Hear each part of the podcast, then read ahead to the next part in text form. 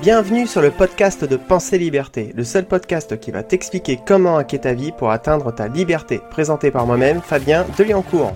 Que tu sois salarié, entrepreneur, étudiant ou même mère au foyer, je vais te partager mon expérience afin de t'aider à atteindre tes objectifs et te permettre d'accéder à ta liberté. Car oui, j'estime qu'il n'y a pas qu'une seule forme de liberté. À chacun la sienne et j'espère sincèrement que ce podcast t'inspirera à atteindre la tienne. Bonjour à toi, penseur de liberté. Aujourd'hui, dans l'épisode 3, j'ai envie de t'expliquer comment faire pour oser agir.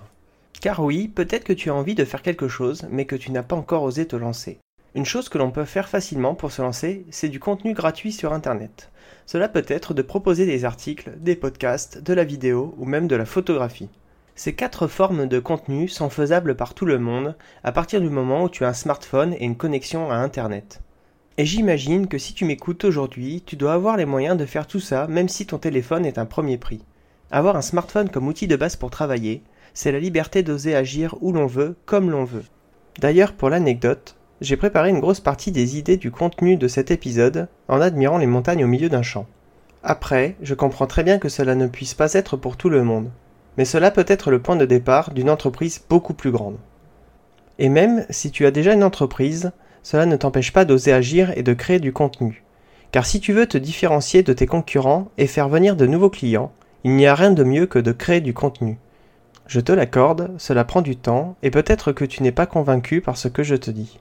Imagine maintenant le cas d'une personne qui veut vendre de la peinture. Que pourrait donc faire cette personne pour se différencier et se faire connaître? Il existe des dizaines de possibilités et nous allons voir ensemble quelques-unes d'entre elles. Si cette personne doit vendre de la peinture, pourquoi ne pas faire un blog décrivant les différents types de peinture Si cette personne doit vendre de la peinture, pourquoi ne pas faire un blog décrivant les produits vendus, et notamment répondre aux questions suivantes. Dans quel cas il vaut mieux, ou il ne vaut mieux pas, les utiliser? Quelle est la meilleure façon de les appliquer? Combien de temps la peinture peut durer? Quel est le revêtement idéal? Avec quelles autres peintures s'accorde-t-elle bien? Tu l'auras compris, il y a certainement énormément de choses à dire sur la peinture, même du point de vue de quelqu'un qui n'y connaît pas grand-chose, comme moi. Comme la peinture est visuelle, je ne suis pas persuadé qu'un podcast soit un bon format approprié pour celle-ci. Par contre, il est tout à fait possible de faire des photos ou des vidéos pour montrer le résultat de l'application de telle ou telle peinture. Et même faire des tutos de démonstration. Rends-toi compte que même le Merlin en a compris l'intérêt et s'y est mis. D'un point de vue moins virtuel, on peut très bien imaginer la création d'ateliers de démonstration ou de formation pour accompagner les futurs clients. Voilà comment il est possible de faire une entreprise 2.0, que l'on ait ou que l'on n'ait pas encore son entreprise d'ailleurs. Car des personnes ont vu leur entreprise décoller simplement parce qu'elles ont su montrer leur capacité à produire des choses nouvelles et à les partager. On peut prendre par exemple le cas de l'entreprise Chanty Biscuit, qui fait des biscuits avec un texte personnalisable. L'idée peut paraître toute bête, mais sa fondatrice n'avait pas idée qu'en mettant des photos de ses créations de biscuits personnalisées sur Instagram, elle se créerait un jour sa propre entreprise. Je ne sais pas pour toi, mais je trouve ça formidable qu'une personne ait réussi à créer l'entreprise de ses rêves sans s'en rendre compte, tout simplement en mettant en valeur des photos de ses créations sur Instagram. Si tu veux aller voir ses créations, je te mettrai les liens en ressources, et si tu veux écouter son histoire, je te mettrai en lien l'un de ses interviews. Et dis-toi que pour en arriver là, certes, il y a une recherche et du travail, mais il a simplement fallu commencer par oser agir. La plupart des personnes n'osent pas se lancer car elles ont peur de mal faire ou de ne pas arriver à un résultat. Je vais donc te redonner le proverbe chinois que je t'avais déjà cité dans l'épisode d'introduction. Sais-tu quel est le meilleur moment pour planter un arbre afin de récolter les fruits? C'était il y a 20 ans. Et sais-tu quel est le deuxième meilleur moment pour planter cet arbre si tu veux toujours en récolter les fruits? Eh bien c'est maintenant. Car l'unique question que tu dois te poser est qu'est-ce que je ferais dans ma vie si j'étais sûr de braver tous les obstacles? Cette question toute simple doit être ton seul problème, car une fois que tu y as répondu, tu sais où tu veux aller. Et tu commences peut-être déjà à réfléchir à comment y aller, soit comment oser agir pour atteindre tes objectifs. Aussi, je te repose la question à nouveau. Que ferais-tu de ta vie si tu étais sûr de réussir à braver tous les obstacles? Je te demande même si c'est possible de mettre ce podcast en pause le temps que tu y réfléchisses. J'espère que tu as su trouver ta réponse. Car oui, cet épisode de podcast t'est dédié, alors tu dois en profiter. Peut-être que ton chemin sera long, mais les problèmes, les erreurs et les échecs ne seront que des obstacles temporaires à franchir un par un pour atteindre tes objectifs. Tu te dis peut-être, il est bien gentil de dire ça, mais qu'est-ce que je ferais si les autres se moquent de moi ou n'en ont rien à faire de mon travail? Si on prend le cas de quelqu'un qui produit du contenu sur Internet, il n'aura pas de public avant à peu près 6 mois. Et après, il aura très peu de public les 6 mois suivants. En fait, quand tu commences, tu restes généralement un parfait inconnu pour le reste du monde pendant au moins un an. C'est donc l'occasion parfaite pour oser agir. Tu vas apprendre énormément de choses.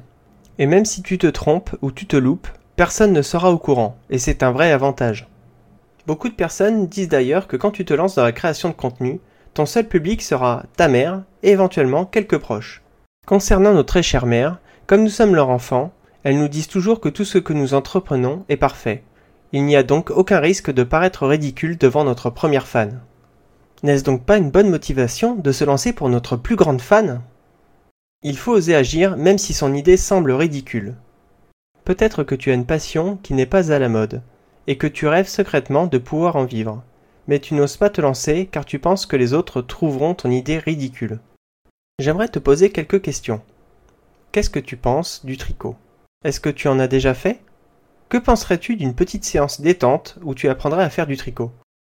Si je te dis ça, ce n'est pas que je trouve particulièrement ridicule de faire du tricot. Par contre, ce qui m'a fait beaucoup sourire, c'est quand j'ai appris l'existence de la start-up. Cette start-up propose aux autres entreprises des ateliers et des séminaires pour apprendre à se détendre et à se relaxer grâce au pouvoir du tricot. Là encore, je trouve cela génial qu'une entreprise puisse exister, faire vivre des personnes et embellir la vie des autres. Et plus particulièrement avec quelque chose qui semble aussi simple que du tricot. Si tu veux t'inspirer de son histoire, je te mettrai un lien vers l'un de ses interviews. J'espère qu'avec ce nouvel exemple, tu auras compris que tout est possible à partir du moment où tu y crois et que tu oses te lancer. Revenons à l'année de démarrage en tant qu'inconnu. Si on part du principe que l'on est un parfait inconnu pendant un an, cela nous laisse bien assez de temps pour se former, tester des choses et s'améliorer en toute tranquillité. D'ailleurs, dis-toi que lorsque j'ai enregistré cet épisode de podcast, je n'avais toujours pratiquement pas de public. À part bien évidemment ma mère et mon père, mais aussi ma compagne, un ou deux amis et quelques abonnés qui ont déjà décidé de me faire confiance et que je remercie. C'est d'ailleurs peut-être toujours le cas à l'heure où tu écoutes ce podcast. Mais au moins j'ai eu le courage d'oser agir pour atteindre mes objectifs. Sache que quand tu produis du contenu sur Internet, cela dépend du support bien sûr, mais il est généralement conseillé de créer un ou deux contenus par semaine. Je dis que cela dépend du support, car pour Instagram par exemple, où le contenu est très éphémère, c'est plutôt un ou deux contenus par jour en dehors de la story qui, elle, est obligatoire en prime. Dis-toi qu'en produisant un contenu par semaine, tu auras produit plus de 50 contenus par an. Et bien entendu, si tu produis deux contenus par semaine, tu seras à plus de 100 en une seule année. Maintenant, multiplions ensemble par le nombre d'années de travail si on reste sur un contenu par semaine. Au bout de deux ans, tu auras produit 100 contenus. 5 ans, 250 contenus et 10 ans, 500 contenus. Avec autant de contenus, même si tu étais mauvais au début ou sur la mauvaise voie, tu auras forcément énormément appris et progressé au fil du temps. Donc, être mauvais au début n'a pas d'importance, car la qualité et la perspicacité augmentera obligatoirement avec le temps. Ce qui m'amène à dire que même si ton vieux contenu est mauvais, tu auras tellement produit de contenu de qualité par la suite que le peu de personnes qui iront voir tes créations du début seront indulgents. Et même cela ne serait pas le cas, ça n'a pas d'importance à partir du moment où avec le temps tu as su toucher ou aider des personnes avec du contenu de qualité dans un futur pas si lointain que ça. Par contre, il faut que tu saches que peu importe le travail, si tu veux avoir la motivation de travailler sur le long terme, il faut que cela soit en accord avec tes passions car sinon cela sera difficile, voire impossible de rester motivé sur le long terme. Sache aussi que dans le cas contraire, si tu fais quelque chose que tu n'aimes pas uniquement pour gagner de l'argent, cela ne te permettra pas de durer dans la longueur. Et si jamais tu persistes quand même, alors prépare-toi à une longue vie à la fois triste et frustrante. Il y a également un autre intérêt de travailler en accord avec ses passions. C'est l'occasion de vivre et de nous améliorer sur des sujets que l'on aime et qui nous passionnent. Alors n'oublie pas d'oser agir et à bientôt pour un prochain épisode. Cet épisode est maintenant terminé. Merci de l'avoir écouté jusqu'au bout. Toutes les ressources citées se trouveront dans sa page sur le blog Pensée Liberté. Si cet épisode t'a inspiré, n'hésite pas à laisser un commentaire et à t'abonner au podcast sur ton application favorite ou directement sur le blog Pensée Liberté. A bientôt pour un prochain épisode.